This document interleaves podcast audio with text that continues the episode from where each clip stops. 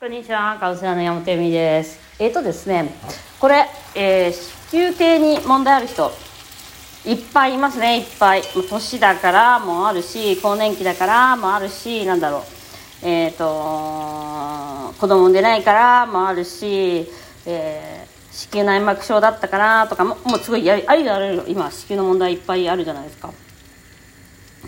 でやっぱり子宮って自分女性のその欲望の期間だと思うんですよ。その欲望の期間っていうのは何かを作り出すことができる期間期間なわけですね。でそのまあ本当にね私自身その性的経験があるわけじゃないんだけどその欲望とかに対して結構素直な部分があるのは皆さん分かってくれていらっしゃるじゃないですか。別に恥ずかしいと思ってない私はね。まあもちろんあのそれであの多くの性的経験が遅れるかどうかはまた別の話です。ただ自分自身に対してそのことに対してあの罪悪感はもうゼロです本当に。なんかまあ男男みたいと言ったらそうだからあやりたいなと思ったらやりたいなです。それ以上のそれもそれ以下でもないです私にとっては。でえっと、まあ、それをね学んでいった世界っていうのがあるわけじゃないですか。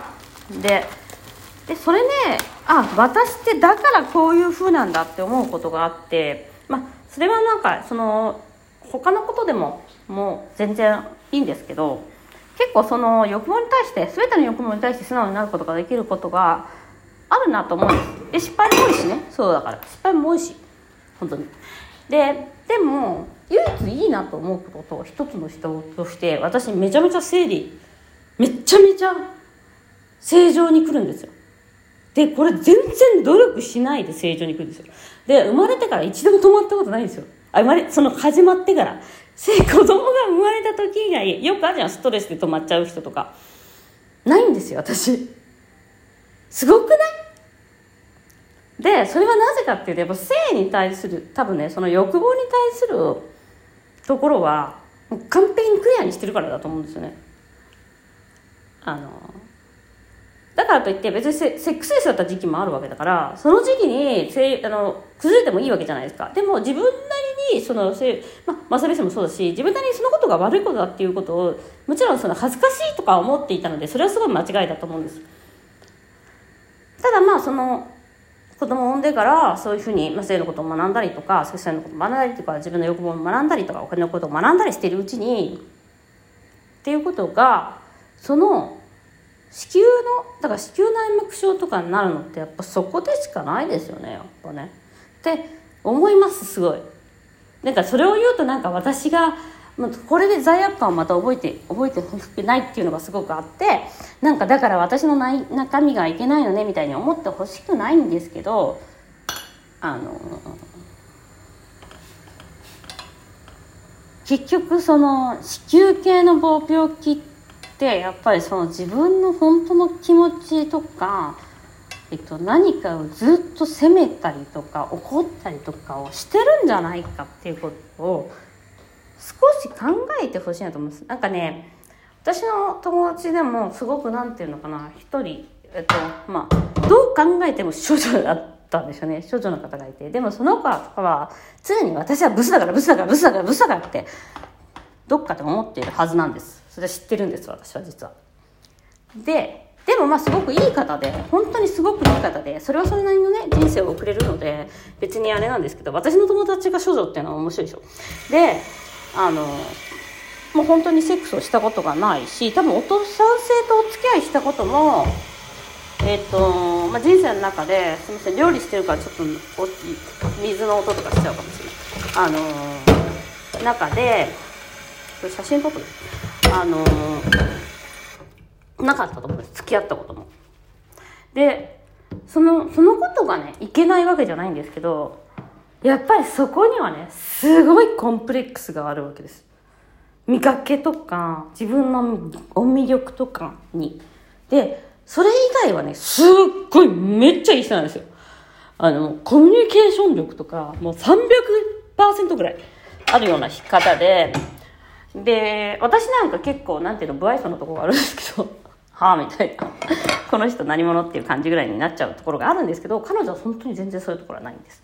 で不愛想もないしすごくねあの、うん、いい方なんですけどでそのでもねそのだからそのセックスをしてないとか男性と付き合ってないことが問題なのではなくてそのやっぱりねだからねすごい自信がないから自分からとかは絶対無理なんですって。でもさそんなのさ男性としてはいい迷惑やん。自分のことを好きなそんなマッチだからねもう999%マッチでんマッチなんですよ。だからねそれって男性にとっても失礼なことでしょ？ある意味。そんな。まあお見合いとかだったらねまあいけるけどねそういうのね。でだから別にその結婚したくないわけじゃなくて結婚したいみたいな話もしてるんですけど、まあ、まずでもセックスしたいって言える？みたいな。話なわけじゃないですかそこで。やっぱりそれってもう昔からすごいなんか抑えてきてるから今更セックス私なんかもうなんかお客様とかにももうセックスしたいって自分で言えるようになろうよなろうよなろうよ頑張ろうよっていうふうにしてるわけでしょ。でももうそれさえない世界なわけじゃん。多分付き合う中では。でもプラトニックラブみたいな世界をさ求めるわけだよね。